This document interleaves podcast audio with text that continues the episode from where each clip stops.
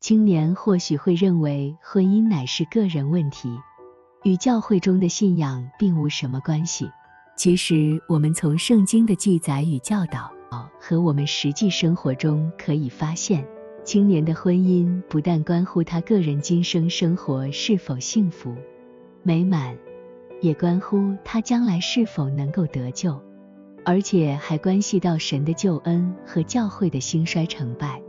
神藉婚姻来成全救恩，生养虔诚的后裔。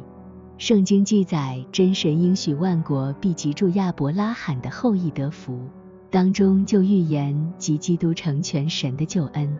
主耶稣也藉迦拿水变酒的神迹表明，主介入并关心人的婚姻，而且解决人婚姻中的难题。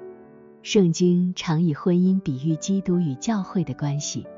青年及婚姻可体会基督的爱。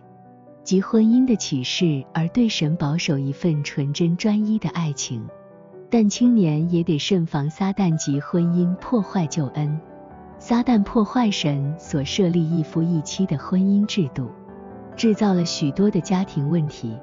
魔鬼也及婚姻引诱人的虔诚后裔犯罪，也以外邦女子引诱选民犯罪，更使人在婚姻上不贞而失去神的救赎。圣经也警戒我们淫乱者不能承受神的国。青年婚姻与教会息息相关。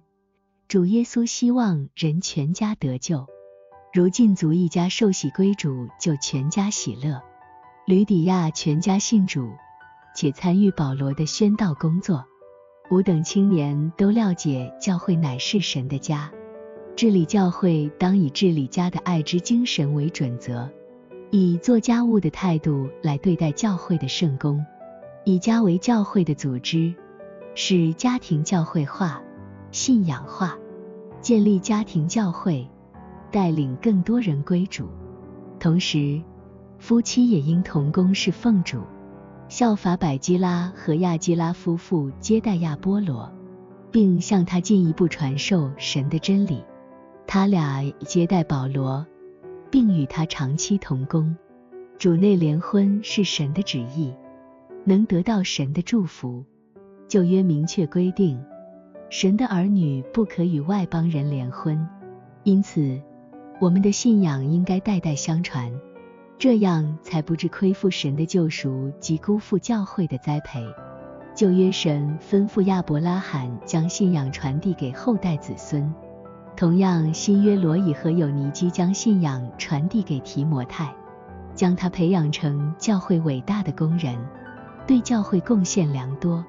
青年的婚姻问题，既然关系到神的救恩、教会的兴衰及信徒的幸福和得救，那么我们就当认真对待婚姻，坚定持守婚姻，并且积极履行婚姻的职责。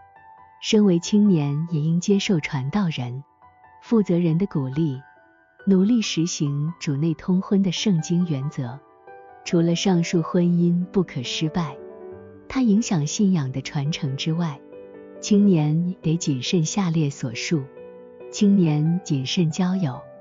俗语说：“近朱者赤，近墨者黑。”朋友来往互相琢磨，潜移默化。若滥交，则败坏善行。青年当远离恶人，不从他们的计谋，与他们之罪恶有份。举凡犯罪的、离间的、虚谎愚昧、大张嘴的、好生气的、贪食懒惰、不忠诚的，却勿与他们相交。反之，与能共患难、能相规劝，甚至效法信心之父。亚伯拉罕与神做朋友，青年悟离真道，道若不生根，则没把握得救。神的道犹如种子，具有生命力，能栽在人心中，能向下发芽生根，向上成长结实。人若以求得圣灵，仍不能生根成长，那么就有堕落的可能。其实，祷告是我们生活中极大的重点。处于末世的我们，若不警醒祷告，容易受迷惑，灵命受亏损。魔鬼如同吼叫的狮子，到处游行，寻找可吞食的人。我们当穿神所赐全副军装与之征战，但以理成功之秘诀在于祷告。期待及上述的内容与我们分享。